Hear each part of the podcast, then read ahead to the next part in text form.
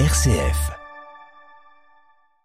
Nous retrouvons Raphaël Delacroix pour sa carte blanche. Bonjour Raphaël. Bonjour David. Et on part du côté des Sables d'Olonne aujourd'hui chez nos voisins vendéens où une statue de Saint-Michel-Archange installée sur le parvis de l'église du même nom fait l'objet d'une recommandation de démontage par le rapporteur public.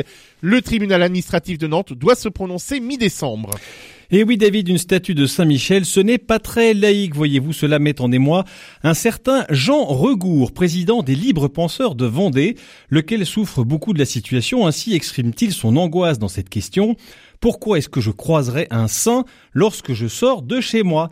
C'est un argument massu, vous en conviendrez. Alors ce monsieur Regour se prétend défenseur de la libre pensée, il est en fait président des libres censeurs, ceux qui décident quelle statue a droit de citer et celle qui ne l'a pas, ces nettoyeurs publics vont ainsi chasser les statues de Jeanne d'Arc, de Saint-Louis et de tous les saints qui se dressent criminellement sur nos places publiques.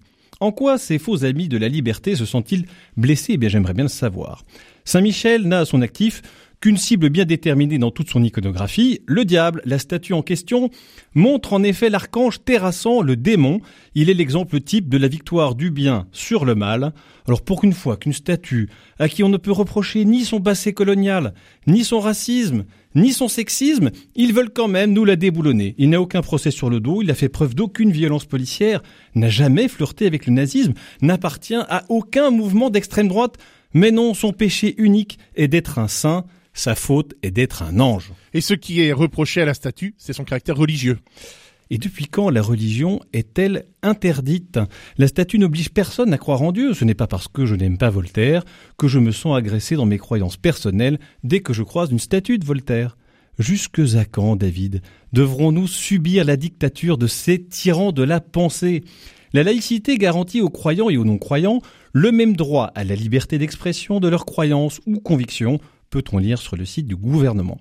Alors sans doute M. Regour considère-t-il que l'égalité ne fonctionne qu'avec certaines religions, certaines sagesses, certaines catégories?